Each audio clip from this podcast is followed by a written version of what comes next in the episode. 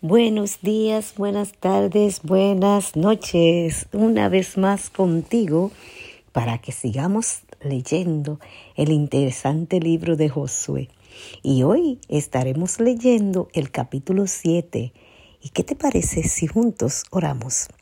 Bendecido, alabado, engrandecido y ensalzado por los siglos de los siglos, sean el Padre, el Hijo y el Santo Espíritu te agradecemos por esta linda oportunidad de poder oír tu voz a través de tu palabra. Gracias por la sabiduría que nos regala y gracias por poner tu Santo Espíritu en nosotros. Te agradecemos y glorificamos, te honramos y pedimos en el nombre poderoso de tu Hijo Jesús que te quede con nosotros. En Jesús, amén. Ahora leeremos capítulo 7 de Josué, el pecado de Acán. Pero los hijos de Israel cometieron una prevaricación en cuanto al anatema, porque Acán, hijo de Carmi, hijo de Zadí, hijo de Zera, de la tribu de Judá, tomó del anatema y la ira de Jehová se encendió contra los hijos de Israel. Después Josué envió hombres desde Jericó a Jai, que estaba junto a Bet Aben, hacia el oriente de Betel, y les habló diciendo, subid y reconoced la tierra. Y ellos subieron y reconocieron a Ai. Y volviendo a Josué le dijeron, no suba todo el pueblo, sino suban como dos mil o tres mil hombres y tomarán a Ai no fatigues a todo el pueblo yendo allí, porque son pocos. Y subieron allá del pueblo como tres mil hombres, los cuales huyeron de delante de los de Ai. Y los de Ai mataron de ellos a unos treinta y seis hombres y los siguieron desde la puerta hasta Sabarín. Y los derrotaron en la bajada, por la cual el corazón del pueblo desfalleció y vino a ser como agua. Entonces José, Josué rompió sus vestidos y se postró en tierra sobre su rostro delante del arca de Jehová hasta caer la tarde, él y los ancianos de Israel, y echaron polvo sobre sus cabezas. Y Josué dijo, Ah, Señor Jehová, ¿por qué hiciste pasar a este pueblo el Jordán para entregarnos en las manos de los amorreos, para, para que nos destruyan? Ojalá nos hubiéramos quedado al otro lado del Jordán.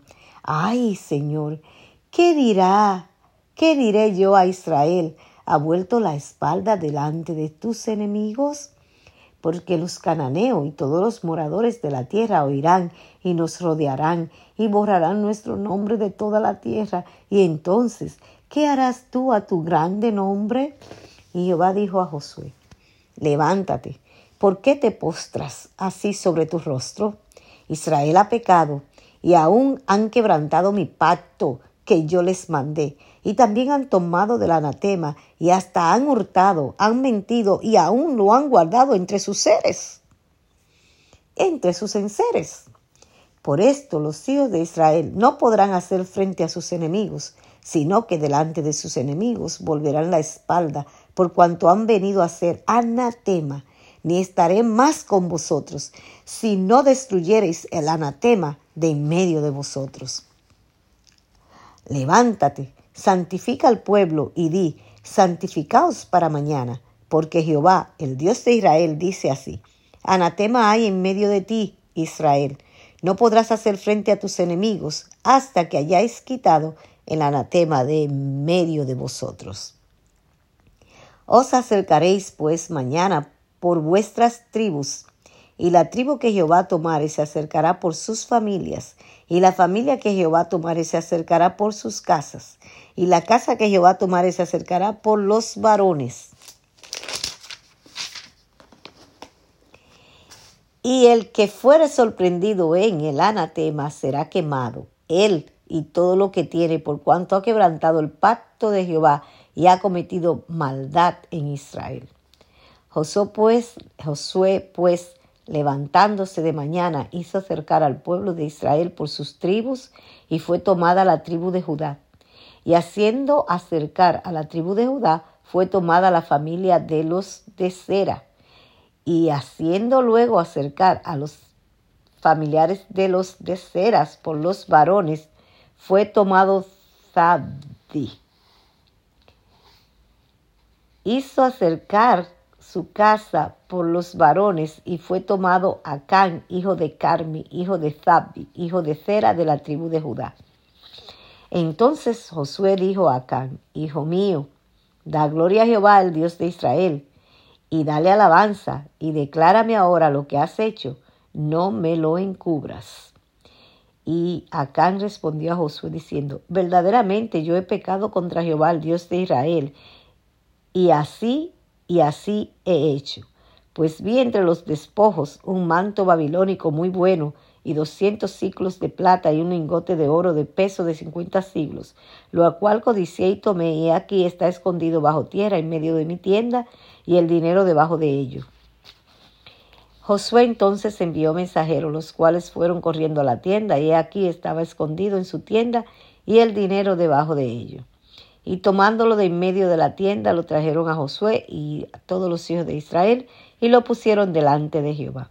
Entonces Josué y todo Israel con él tomaron a Acán, hijo de Cera, el dinero, el manto, el lingote de oro, sus hijos, sus hijas, sus bueyes, sus asnos, sus ovejas, su tienda, todo cuanto tenía lo llevaron todo al valle de Acor.